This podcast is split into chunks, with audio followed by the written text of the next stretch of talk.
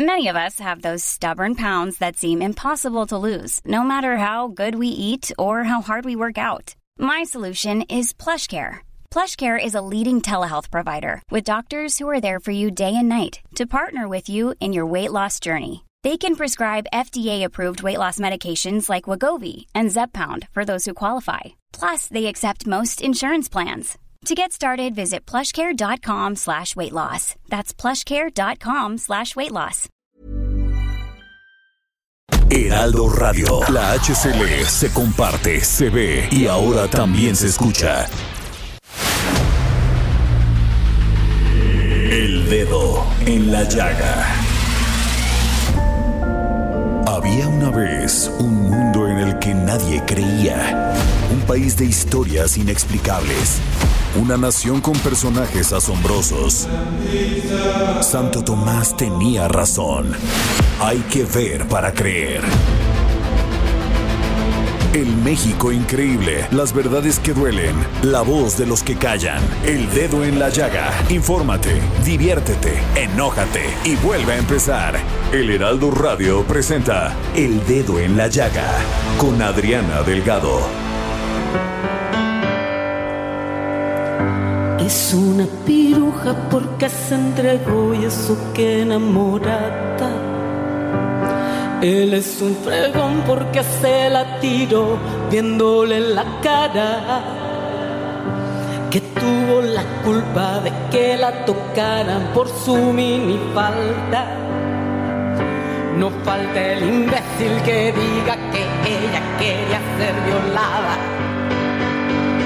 Él tiene 50 y se ha vuelto un señor tan interesante. Ellas a los 30 las ven obsoletas, pasadas de moda y que están en oferta. Que tiemble la tierra cuando una mujer levante la cabeza. ¿Cómo fue que olvidaste de su vientre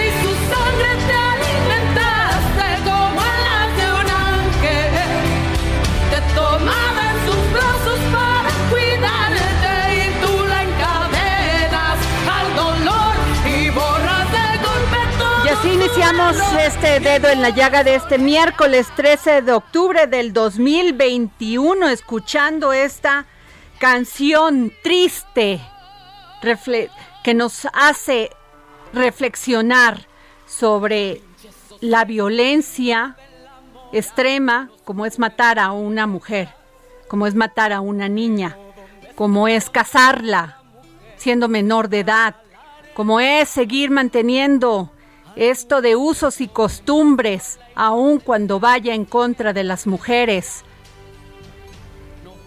como el caso de Fátima, que el día de ayer, el día de ayer se, se dictó sentencia en el caso de Fátima Quintana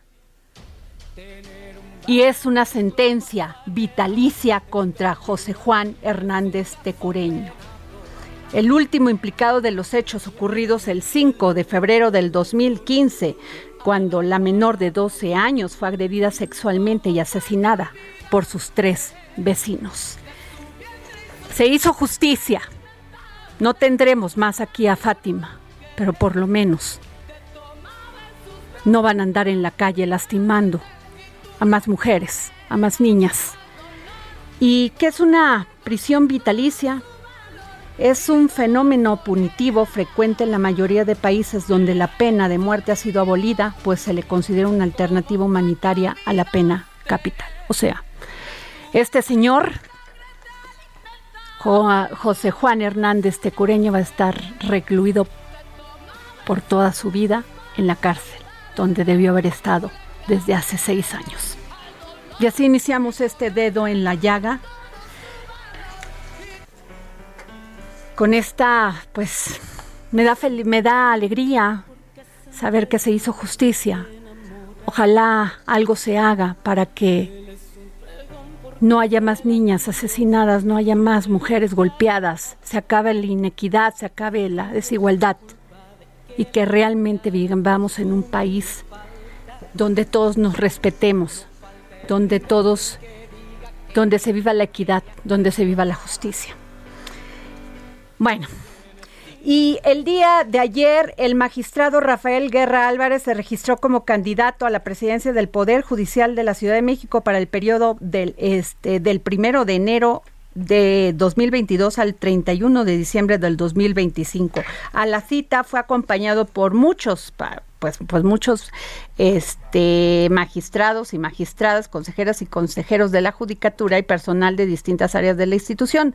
Y la carrera por la presidencia del Poder Judicial se decide el próximo 27 de este de octubre con votos que habrán de emitir 79 magistrados, incluido él, en sesión pública. ¿Y qué les cuento que el día de hoy en la edición impresa del Heraldo de México usted puede leer una entrevista muy, muy interesante e importante que realizaron mis compañeros, don Pepe Carreño, que es toda una eminencia, un gran periodista que fue por mucho tiempo corresponsal de México en Estados Unidos. Este, y nuestro querido compañero también Javier Solórzano, embajador y el embajador este norteamericano Ken Salazar. Y después este vamos a poner los fragmentos de esta entrevista porque no saben qué interesante, también la pueden encontrar en nuestra página web.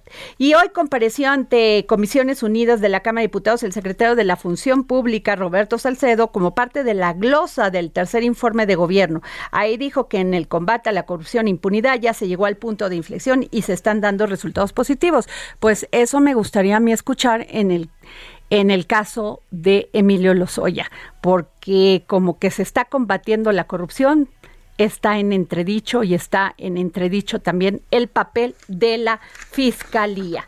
Y fíjense que el día de hoy eh, vi una nota que me llamó poderosamente la atención porque ya se había hablado de esto y es que en los grupos parlamentarios en la Cámara de Diputados acordaron que los dictámenes de la miscelánea fiscal y ley de ingresos del 2022 se votarán en la Comisión de Hacienda este el próximo lunes y ese mismo día por la tarde empezará la discusión en el pleno. Y lo que dijo el PRI en voz de su de su coordinador del grupo parlamentario del PRI, el diputado Rubén Moreira, que van a buscar eliminar la obligación de tramitar el RFC a partir partir de los 18 años. Muy buenas tardes, diputado, ¿cómo está? Muy bien, muchas gracias por su llamada, muy amable. Diputado, pues sí estaba, este, usted, ustedes han dicho que es un acto de terrorismo fiscal, porque los jóvenes apenas a los 18 años apenas están estudiando, o sea, que este, no reciben dinero, muchos de ellos no trabajan, ¿cómo les van a, cómo les van a sacar dinero?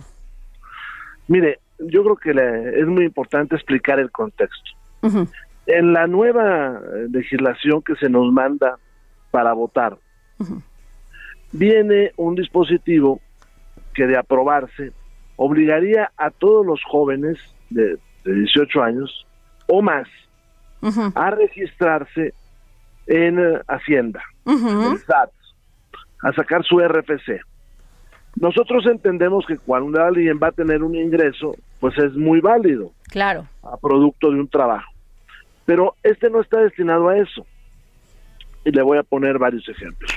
Un muchacho o una muchacha que vienen a la Ciudad de México a estudiar en alguna de tantas universidades, van a recibir seguramente pues eh, su sustento a través de una tarjeta, van a recibir su este eh, colegiatura, en fin, lo que sea.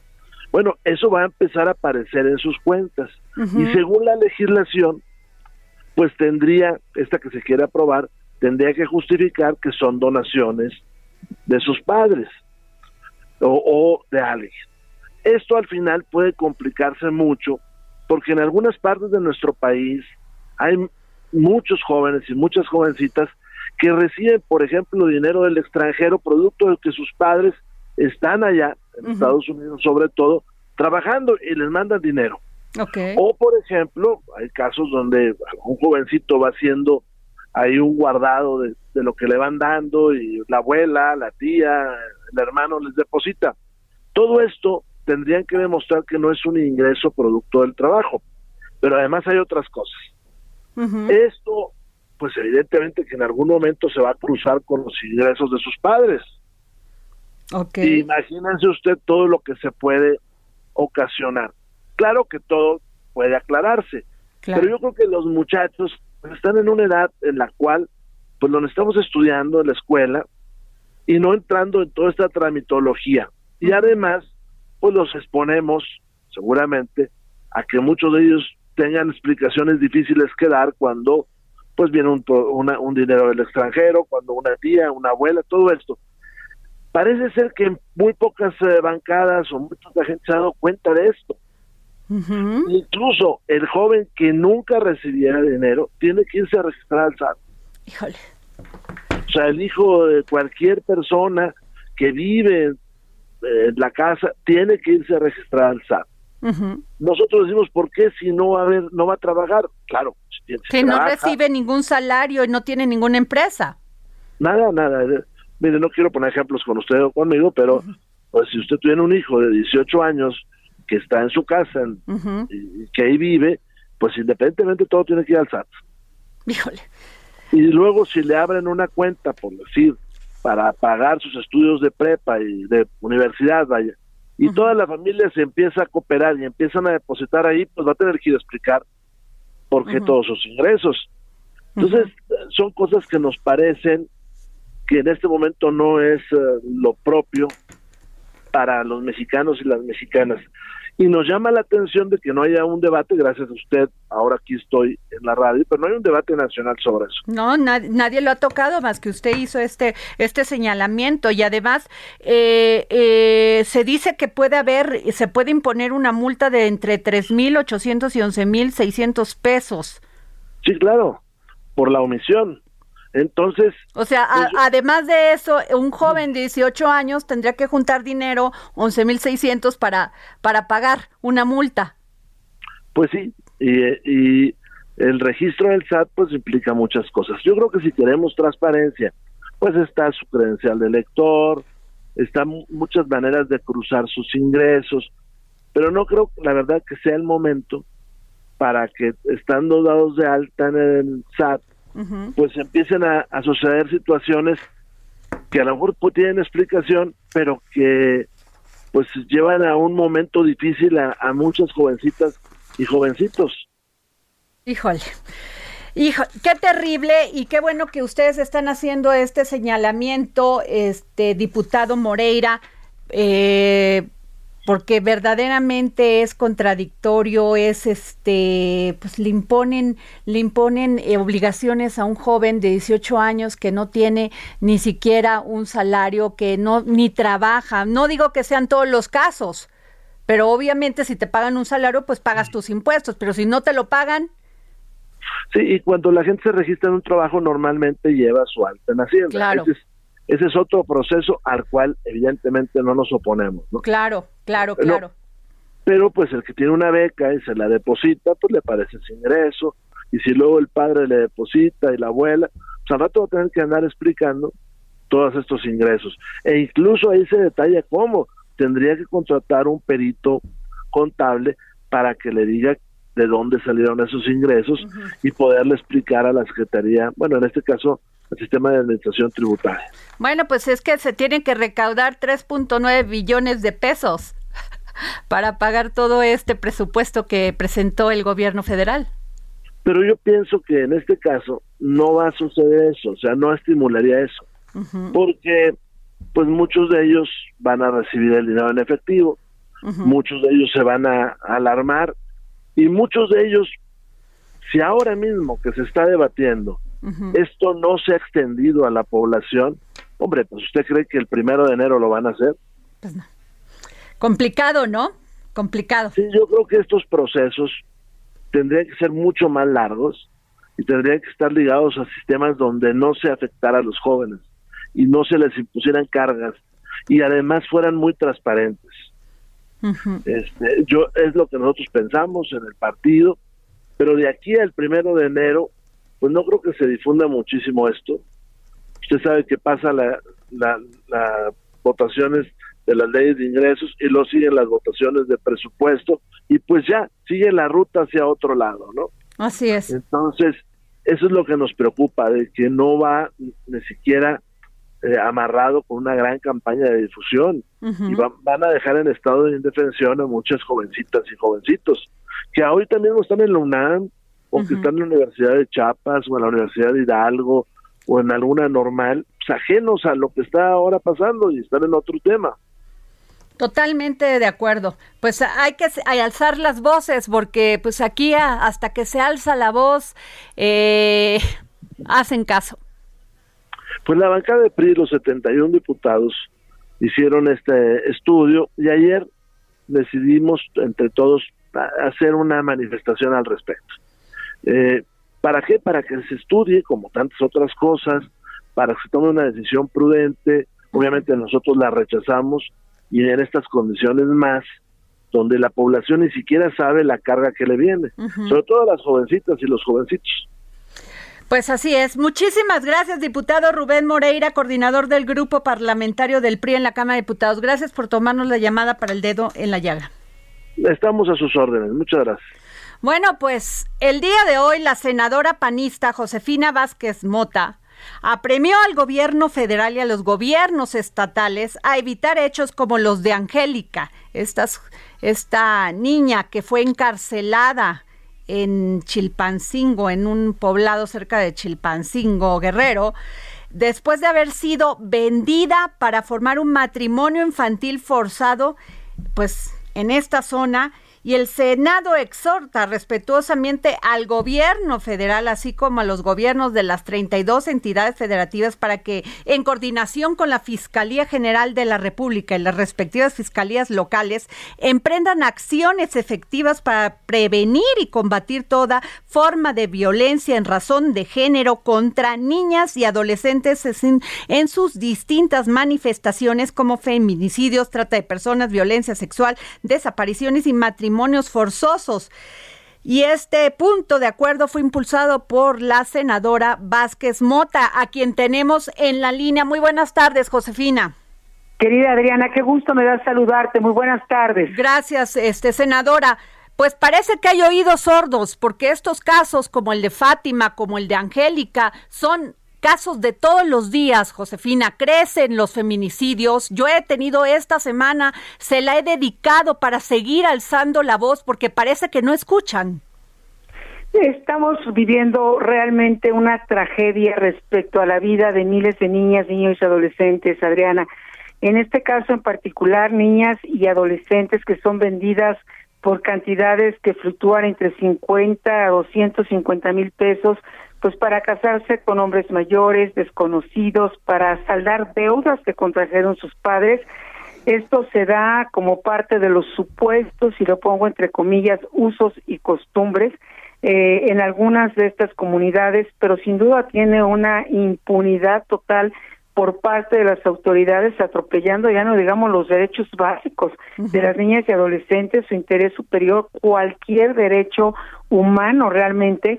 Eh, y, te quiero compartir, las organizaciones no gubernamentales afirman que tan solo en estos últimos 10 años, Adriana, más de 300 mil niñas y 300 mil de entre 12 y 17 años han contraído un matrimonio forzoso o comenzaron a vivir en este concubinato. Pero esto no se queda aquí. La encuesta nacional de dinámica demográfica expone también que el matrimonio forzado en México, que por cierto es prohibido, esta legislatura logró ya finalmente la prohibición del matrimonio infantil, pues es una realidad al menos para una de cada cinco mujeres antes de cumplir los 18 años de edad, de tal suerte que cerca de 947 mil prácticamente niñas han sido obligadas a casarse en nuestro país.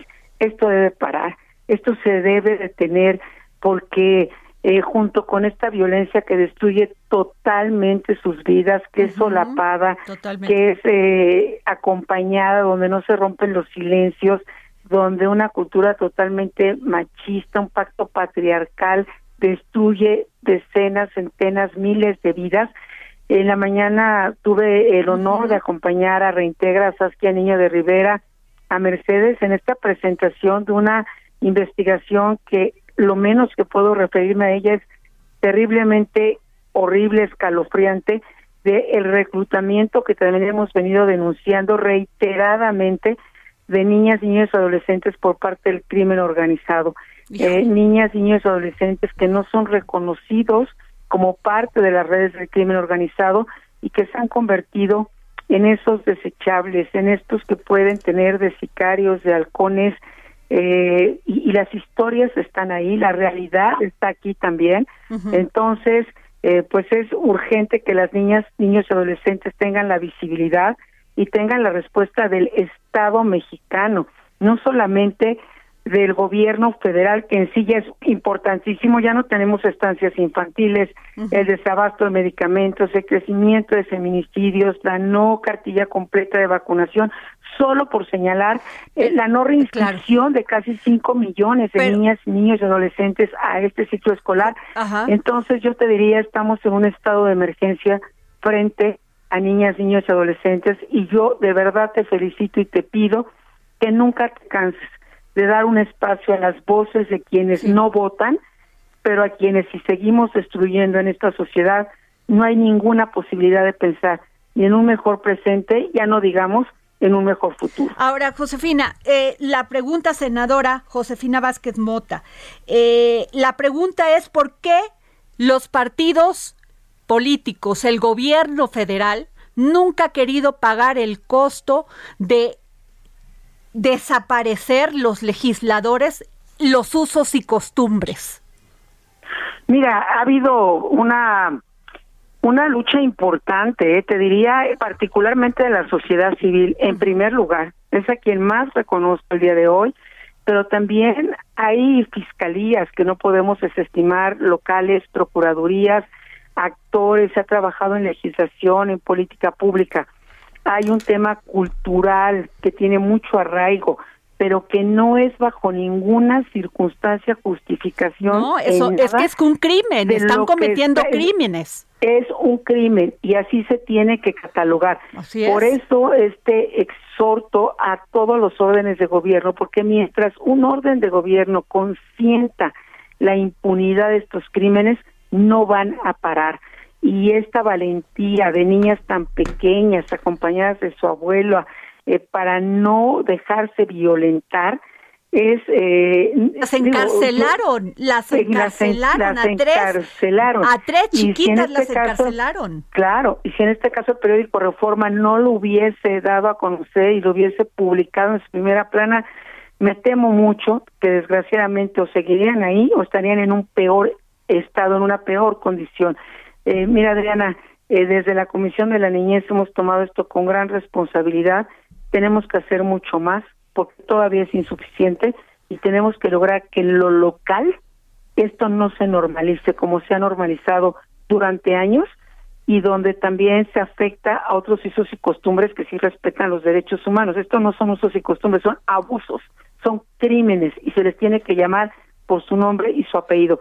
La denuncia el actuar local, eh, el, capacitar de mejor manera a las mujeres y fortalecer a las mujeres de las comunidades se vuelve indispensable y el que los hombres y esta cultura patriarcal sea castigada, estos que cometen estos crímenes. Pero que no se quede nada más en el discurso, Josefina. Yo sé que tú has luchado muchísimo, pero necesitas que gritemos todos, porque esto ya no puede seguirse dando. O sea, no puede seguir creciendo los feminicidios, esto, del maltrato. ¿Cómo que casan a una niña a los 10 años y la violan?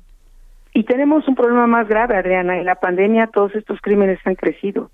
Tenemos un crecimiento de embarazos a partir de niñas de 9 años en adelante sin precedente en el país, producto de la pandemia, en donde el victimario, el criminal, ese que abusa y destroza la vida de las niñas, que puede ser su hija, o el abuelo, o el tío, o el hermano, o el compadre, o el vecino, que está en ese metro cuadrado, está incrementando brutalmente esta violencia, debe parar. Y también hago un llamado a toda la comunidad. La violencia en los en estos infiernos que no son hogares no es un tema de cuatro paredes. Y cada vez que encontramos un caso de, este, de esta violencia, de estos crímenes, al menos Adriana hay alguien que lo sabía al menos hay alguien que sí lo sabía. Y ese alguien que sí lo sabía se convierte en el peor de los cómplices. Pues muchísimas gracias, senadora Josefina Vázquez Mota. Por favor, no se canse usted de gritar, de llevar estos casos a la opinión pública para seguirla apoyando. Cuente con usted con el dedo en la llaga. Muchísimas ah, gracias. Dedo en la llaga siempre. Un abrazo. Hasta pronto. Hasta luego. Nos vamos a un corte y regresamos aquí al dedo en la llaga.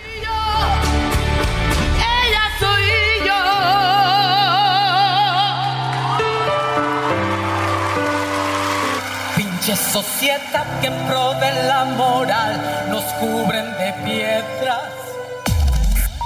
Sigue a Adriana Delgado en su cuenta de Twitter arroba Adri Delgado Ruiz. Además, te invitamos a enviar tus opiniones y comentarios en texto o por mensaje de audio a través de WhatsApp al 55 2544 3334. Y si quieres escuchar El Dedo en la Llaga de El Heraldo Radio, en cualquier momento y donde quiera que te encuentres, descarga el podcast disponible en Spotify y iTunes. Heraldo Radio.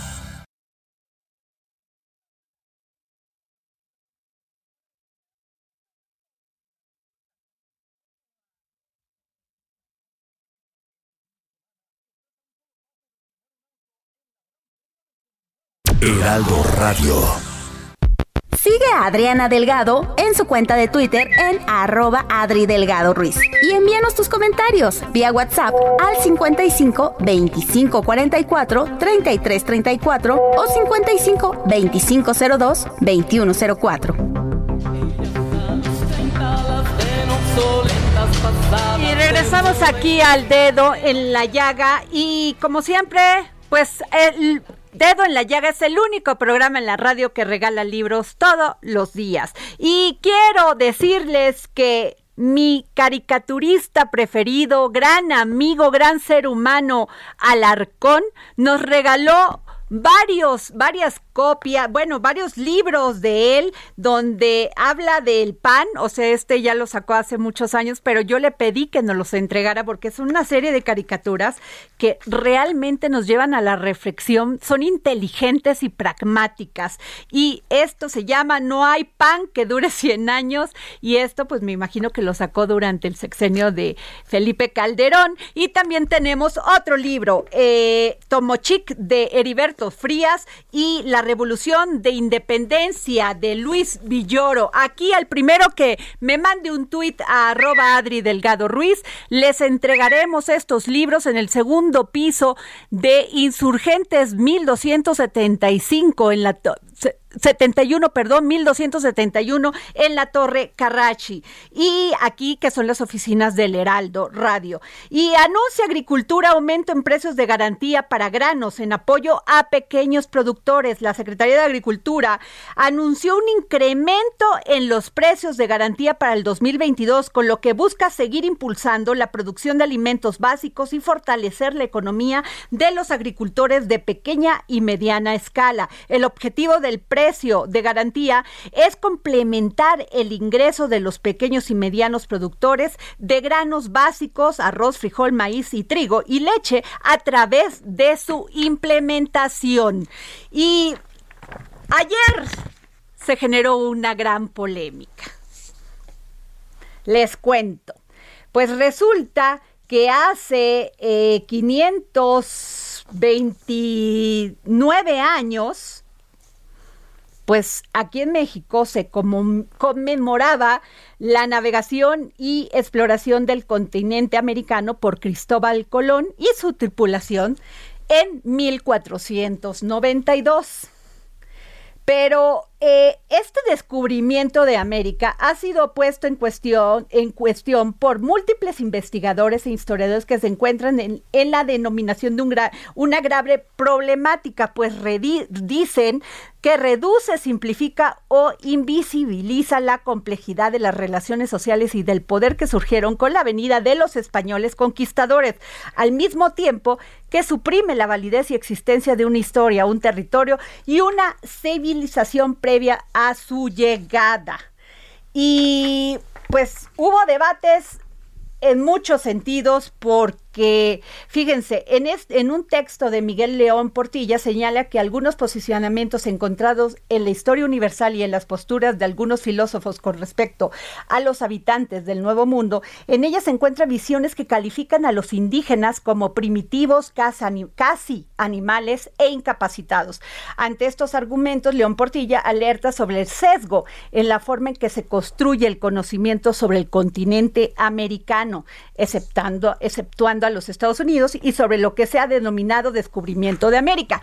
Ayer, ayer, Kamala Harris y John Biden hablaron de esto y dice que cada octubre Estados Unidos reconoce el viaje de los exploradores europeos que desembarcaron por primera vez en las costas estadounidenses, pero también dice que se emitió el este el pasado viernes la primera proclamación presidencial del Día de los Pueblos Indígenas en Estados Unidos, dando el impulso más significativo hasta ahora a los esfuerzos por re enfocar el feriado federal que recuerda la llegada de Cristóbal Colón al continente americano hacia una apreciación de los pueblos indígenas. Y dice, durante generaciones las políticas federales han tratado sistemáticamente de asimilar y desplazar a los pueblos nativos y erradicar las culturas nativas escribió Biden en la proclamación del Día de los Pueblos Indígenas. El día de hoy reconocemos la resistencia y fuerza de los pueblos indígenas y el impacto positivo incalculable que ha tenido en cada aspecto de la sociedad estadounidense. Y dice también que eh, también se reconoce la dolorosa historia de atrocidades y daños que muchos exploradores europeos infligieron a las naciones tribales y a las comunidades indígenas. Bueno, aquí está ya lo que dijo Biden, Kamala Harris, pero aquí les pongo lo de lo de Maduro, que realmente el presidente de Venezuela dijo, no solamente nos saquearon, sino también es una ofensa para toda América que el rey de España aún celebre el 12 de octubre, el día que comenzó el colonialismo de América y el genocidio más grande de la historia lo celebre con un día festivo como día supuesto de civilización. Bueno, ayer el, el alcalde de Medellín, España, Valentín Pozo, dirigió una carta a la embajadora de México de esta nación, Mari Carmen Oñate Muñoz, y en el texto pide la re, este, repatriación perdón, de los restos de Hernán Cortés, porque de Cristóbal Colón pues ya está difícil, ¿no? Pero le pedí al alcalde Valentín Pozo, alcalde de Medellín, España, que nos tomara una llamada para el dedo en la llaga, porque es importante que conozcamos su opinión, porque todos en nuestra, en nuestra sangre traemos sangre del mestizaje. Yo pues tengo familiares, mi abuelito era español, mi abuelita era mexicana, entonces no podemos este, borrar así como así nuestras raíces y nuestros orígenes. Don Valentín, muy buenas tardes. Buenas tardes, buenas noches desde España. ¿Cómo está, don Valentín? Don Valentín, eh, ¿por qué quiere usted repatriar los restos de Hernán Cortés? Pues mire, básicamente, a ver, eh, no es que queramos repatriarlos, sino que ponemos a disposición el municipio eh, para que en un momento dado, eh, si México se considera que no deben continuar allí porque la situación, el clima de tensión o, este revisionismo que se ha iniciado por parte del gobierno va hasta un punto en el que es insostenible eh, que sigan allí los restos de, Hernán Cortés, pues mm, ponemos a disposición el municipio para que sean repatriados y puedan descansar aquí en, la localidad que le dio nacer. Claro. don Valentín Pozo, alcalde de Medellín, España. Don Valentín, ¿qué opinión le merece que el presidente de México, Andrés Manuel López Obrador, exigió a España que ofrezca disculpas a los pueblos indígenas por los abusos cometidos durante la conquista y la colonia? Eh, pues mire, la verdad que eh, esa petición de disculpas yo creo que eh, no va a solucionar ningún problema actual ni de los que tiene México ni de los que tiene España hay que tener claro una cosa. Eh, hay que condenar, por supuesto, todas las atrocidades que se han cometido en la historia, en este periodo también, por supuesto, atrocidades que desde el punto de vista actual no se comparten. España no comparte ese, eh, lo que la parte negativa, ¿no? por decirlo de alguna manera. Pero eh, el pedir disculpas a, los gobernantes actuales de España eh, yo creo que no, no procede porque al final no han sido los causantes de, esas atrocidades, ¿no? Eh, eh, la España actual, los españoles en la actualidad no mm, compartimos esa parte de, la de, la conquista de América, por decirlo de alguna manera. Yo personalmente, pues es Por supuesto, cualquier tipo de atrocidad en cualquier periodo de la historia evidentemente desde el punto de vista actual, eh, que, tenemos otra concepción de, las relaciones entre, entre países, ¿no? Y, entre dos países que yo creo que son y se consideran desde hace muchos años hermanos, como son España y México. Don Valentín Pozo, alcalde de Medellín, España, en Medellín, España. Eh, usted, eh, estas afirmaciones de Maduro, del presidente Andrés Manuel López Obrador y de otros presidentes en, en, América Latina. Eh, y este comentario que hizo el, presidente Biden, eh, ¿qué sienten ustedes? O sea, que, pues, ¿usted cree que lastima esta relación entre México y España? Yo creo que en parte sí, ¿no? Es triste que, por desgracia, después de tantos años, eh, todavía estemos un poco, pues, eh, en estas líneas, ¿no? De alguna manera, eh, con este enfrentamiento que no nos lleva a ningún a ningún sitio. Yo creo que, sinceramente, que lo que hay que quedarse es con la parte positiva de, ese, de esa etapa de la historia en común que compartimos Hispanoamérica y España en este caso, y, e impulsarla. Es decir, nosotros, por ejemplo, desde el Ayuntamiento de Medellín estamos hermanados con municipios de, Iberoamérica, como bueno, uno de ellos mexicano, el último eh, fue Paso de Oveja, eh, con el que estamos hermanados. Y estamos trabajando eh, intensamente para hermanarnos con los diferentes municipios denominados Medellín en el mundo. En México tenéis a Medellín de Bravo, por ejemplo, cuyo alcalde estuvo aquí hace dos años, Hipólito de Cham, visitando la localidad y hemos, tenemos, mantenemos el contacto también con el alcalde de, Colombia, hay un Medellín en Argentina e incluso en Filipinas. Pues nuestra intención es eh, eh, aunar esfuerzos y hermanarnos. ¿Para qué? Para a futuro pues, hacer posibles intercambios culturales, de alguna manera reforzar esa relación que nos hace fuertes, porque el enfrentamiento desde luego no nos lleva a ningún sitio. Claro, y además, bueno, eh, durante eh, el gobierno del presidente Lázaro Cárdenas en 1934 a 1940, pues llegaron eh, muchos exiliados españoles republicanos que pues aquí les dimos el, los brazos, les pusimos los brazos abiertos porque pues huían de la guerra civil y el franquismo. Sí, además España tiene eh, una deuda eh, enorme con México en ese sentido. O sea, eh, muchos demócratas españoles salvaron la vida gracias a México y eso es algo de lo que podemos y debemos estar agradecidos siempre porque fue una vía de escape para esa España que empezó con, el franquismo, que nos sumergió en 40 años de, oscuridad. Y, fue una, una, luz al final del túnel o una ventana abierta, eh, gestos como el que hizo México con, con la República Española, con, con, admitiendo en su, en su tierra a, tantos y tantos españoles. De hecho, eh, un exministro español de la República, como Indalencio, Indalecio Pireto, fue el que impulsó eh, la recuperación de los restos de Hernán Cortés y su ubicación actual. Es decir, eh, al final eh, fue un representante de, la Segunda República el que el que promovió el que se encuentren ahora en el Hospital de, Jesús. Ahora, este alcalde Valentín Pozo, alcalde de Medellín, España, el, el tema es que se ha generado mucha polémica también por estas declaraciones que hizo este partido de ultraderecha español, Vox, que dice que España tiene mucho que celebrar y nada que arrepentirse, tal como hoy, desde hace 529 años, Colón descubre América y se inicia la hispanidad, la mayor obra de hermanamiento realizada por el pueblo en la historia universal. Escribió en ese, este, escribió en su Twitter y dijo el partido creó polémica, pues sí, o sea, el partido por promover dos iniciativas ante el Congreso de España para hacer que su gobierno organice homenajes a Hernán Cortés por, con la conmemoración de 500 años de la conquista de México.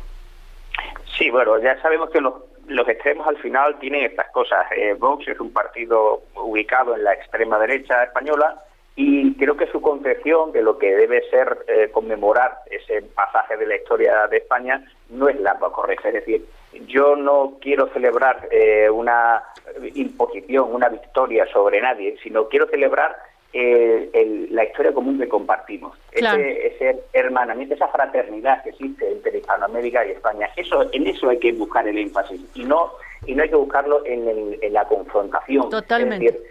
para buscar cuatro votos, como yo digo, no hay que no hay que enfrentar a los pueblos. Al contrario, hay que trabajar para unar esfuerzos, para ponernos en común mucho, todo aquello que nos une, que es mucho, es más de lo que nos imaginamos, apartarnos de esas ideas extremistas que por intereses partidistas o ideológicos, pues al final lo único que hacen es abrir brechas entre países hermanos.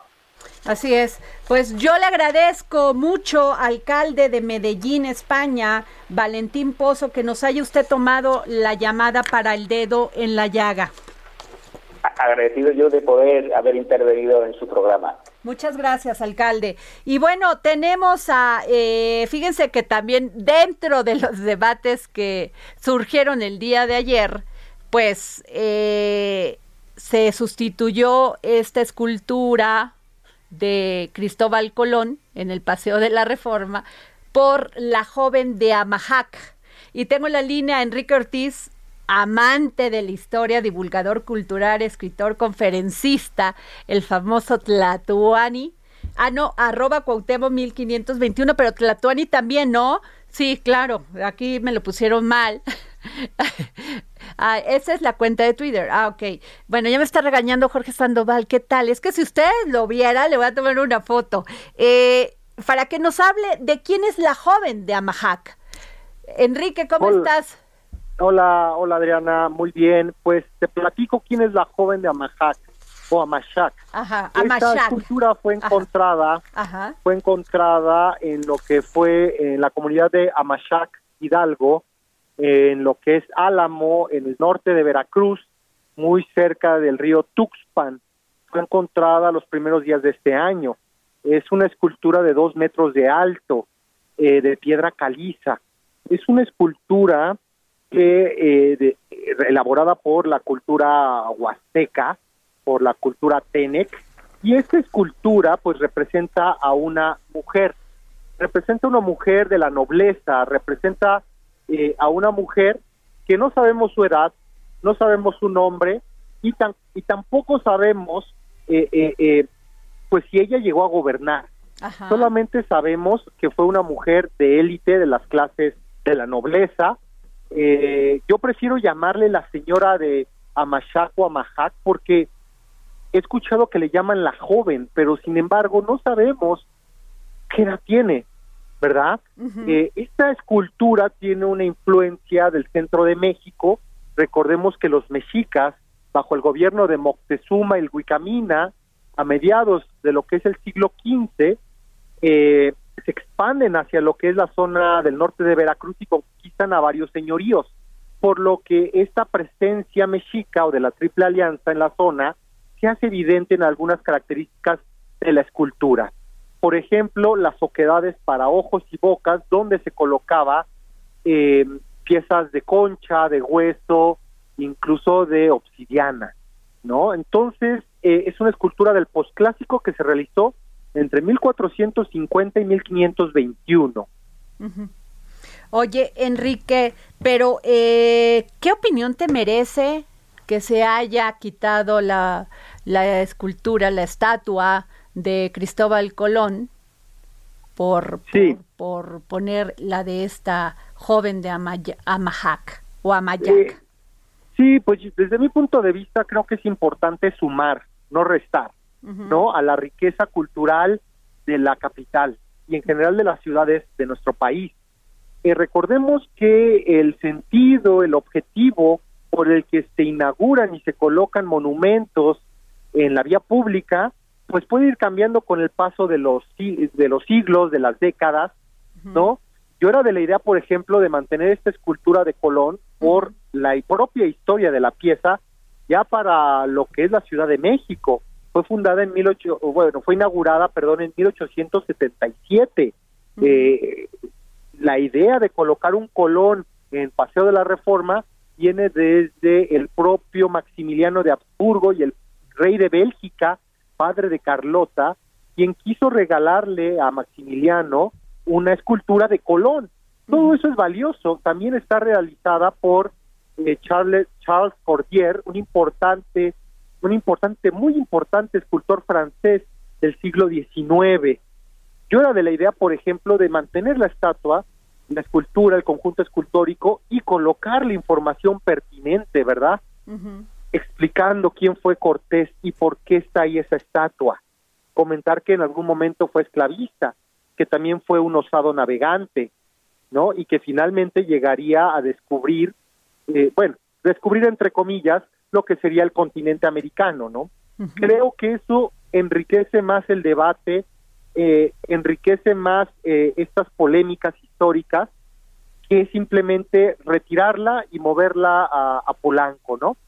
Ese es mi punto de vista, ese es mi pensar. ¿Se gana algo, Enrique, tú que eres un hombre estudioso de la historia, se gana algo eh, discutiendo? Yo creo que eh, el visibilizarlo pues nos hace que no cometamos los mismos errores.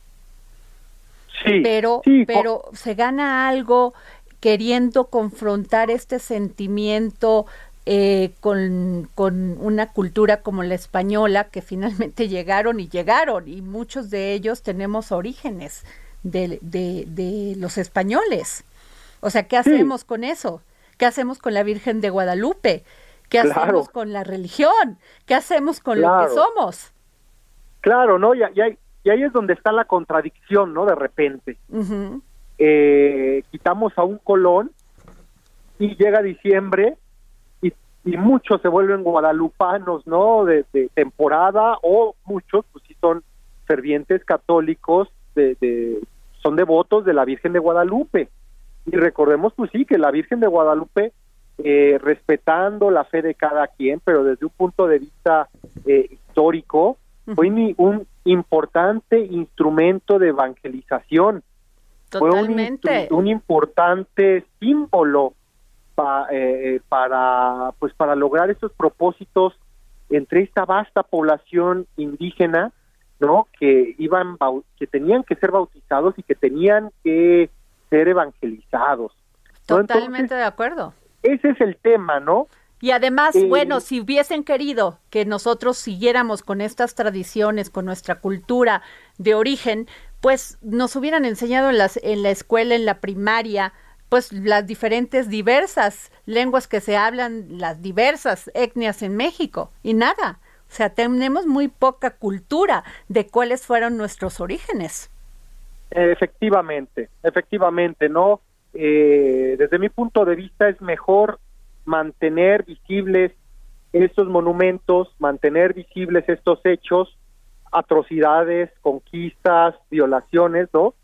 Eh, hacerlas visibles, precisamente para tener memoria de lo que sucedió en algún momento y también tener memoria de dónde venimos los mexicanos. Pero seguimos defendiendo historia. Claro, seguimos defendiendo los usos y costumbres. Los usos y costumbres llevan a que las niñas las casen a los 10 años y las violen. También, también eso es todo. La otra historia que tendríamos que meter en este debate. Sí, sí, sí efectivamente, como yo lo puse en una información, en un tuit, no, que ponemos esta escultura huasteca en reforma, lo cual para mí sigue, va a ser un recordatorio de la terrible condición de los grupos originarios en mi país, de la terrible condición de las mujeres indígenas, incluso dentro de sus propias comunidades, las cuales son sometidas pues a un terrible machismo, las cuales pues son en muchas ocasiones propensas a, a ser violentadas, incluso a llegar a ser golpeadas o asesinadas, ¿no? Y que muchas veces eso sucede dentro de sus propias comunidades. Totalmente. No, no, no sucede por, digamos, un mexicano eh, eh, eh, que, digamos, que vive en una gran ciudad o algo así. No, esto sucede por los hermanos, esto sucede por los maridos, esto sucede por los padres y hasta por las propias madres, ¿no? Que pueden violentar. Pues ahí está la figura de la Malinche o Malixin.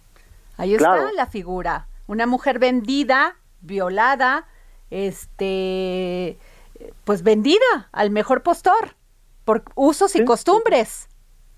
Sí, finalmente eso es un ejemplo, ¿no? De todo lo que sucedió con, con, con Malintzin, con Doña Marina, y que ella eh, sale adelante de condiciones sumamente complicadas. Así es. No, no tenemos registro, evidentemente, de su historia, ¿no? Día por día o mes por mes, año por año, pero seguramente que vivió momentos terribles de mucha angustia, de mucha violencia. Muchísimas gracias, Enrique Ortiz. Como siempre, te agradecemos que nos hayas tomado la llamada para el dedo en la llaga y muy importante tus opiniones. Muchas gracias, querido Enrique. Te agradezco, Adriana. Un abrazo. Hasta, luego. Bueno, pues nos vamos. Se terminó este dedo en la llaga. Nos vemos mañana.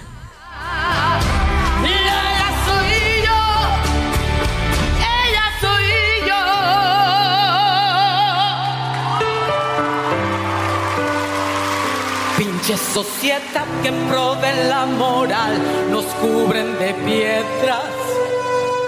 Pero ¿dónde están cuando... El Heraldo Radio presentó El Dedo en la Llaga con Adriana Delgado. Heraldo Radio, la HCL se comparte, se ve y ahora también se escucha.